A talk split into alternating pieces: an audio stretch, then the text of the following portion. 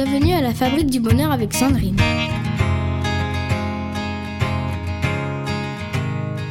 Bonjour, j'espère que vous vous portez bien. Aujourd'hui, nous allons voir comment bien préparer cette nouvelle rentrée scolaire 2023-2024. Et qui dit rentrée scolaire dit fin des grandes vacances. Et oui, comme à chaque rentrée, c'est avec un mélange d'excitation et de mélancolie que nos enfants et nous-mêmes, parents d'élèves, démarrons cette nouvelle année scolaire.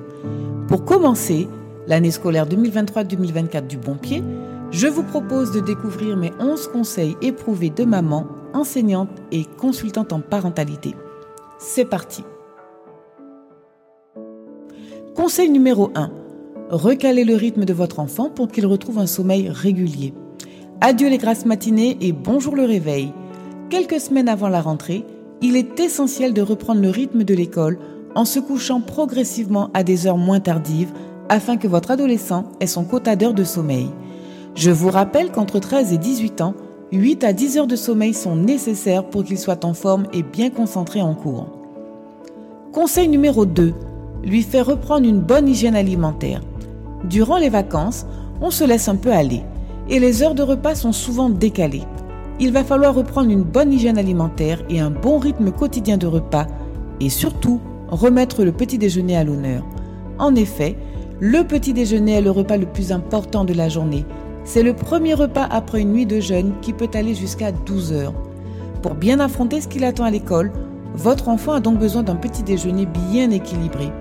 Veillez à ce qu'il ne parte pas le ventre vide et si vraiment il n'a pas faim le matin, faites en sorte de lui préparer des encas qu'il pourra manger un peu plus tard dans la matinée. Conseil numéro 3 bien organiser son espace de travail. Pour démarrer son année scolaire dans les meilleures conditions, votre enfant a besoin d'avoir son bureau, soit un endroit bien à lui pour étudier. Assurez-vous que son bureau soit bien rangé, organisé, bien éclairé, avec une chaise confortable pour qu'il puisse réviser dans de bonnes conditions. Mettez à sa disposition sur son bureau, facile d'accès, un dictionnaire, un atlas, un bécherel et tout ce dont il aura besoin au cours de l'année. Faites-lui ranger tout ce qui n'est plus utile et éloignez tout ce qui peut le distraire et le déconcentrer. Veillez à ce que votre enfant ne travaille pas allongé dans son lit ou devant la télévision. Conseil numéro 4. L'impliquer dans l'achat de fournitures scolaires. Conseil numéro 4. L'impliquer dans les achats de fournitures scolaires. L'achat des fournitures scolaires, un événement important dans la vie d'un élève, même devenu adulte, on se souvient avec émotion de ces journées consacrées à la préparation de la rentrée. En tant que parents, même si nous trouvons ces achats contraignants, faisons en sorte d'impliquer notre enfant dans le choix de ses fournitures scolaires.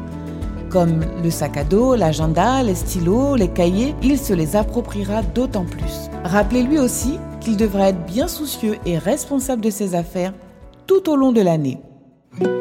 Conseil numéro 5 l'entraîner à raconter ses vacances. En début d'année scolaire, pour briser la glace et faire parler leurs élèves, la plupart des enseignants leur demandent souvent de raconter leurs vacances, à l'écrit ou à l'oral. Vous pouvez les entraîner à cet exercice pour qu'ils soient prêts le jour J. Vous leur ferez travailler ainsi leur esprit de synthèse et leur capacité à rédiger. Conseil numéro 6. Faire en sorte qu'ils travaillent régulièrement dès le début de l'année. Après deux mois de vacances, Certains élèves ont du mal à se remettre au travail. Les grasses matinées, le temps libre à rallonge ont laissé des traces. Soyez présent les premiers jours si vous le pouvez, pour vérifier que votre enfant se met bien au travail à son retour à la maison. N'acceptez jamais l'excuse ⁇ mais je n'ai pas de devoir !⁇ Même s'il n'y a pas de devoir écrit, il y a toujours des leçons à relire, des exercices à refaire, des formules ou des définitions à apprendre, ou un manuel à parcourir et apprenez-leur à anticiper, à s'organiser pour ne pas se retrouver au dernier moment avec beaucoup trop de travail. Quelle que soit la classe de votre enfant, une demi-heure minimum par jour doit être consacrée à l'étude, bien assis derrière son bureau et sans distraction. Ce sera tout pour aujourd'hui. Rendez-vous samedi prochain pour la suite de mes conseils pour bien préparer la rentrée 2023-2024 de votre enfant. Pour plus d'informations, vous pouvez vous abonner gratuitement sur le site www.fabriquedb.com.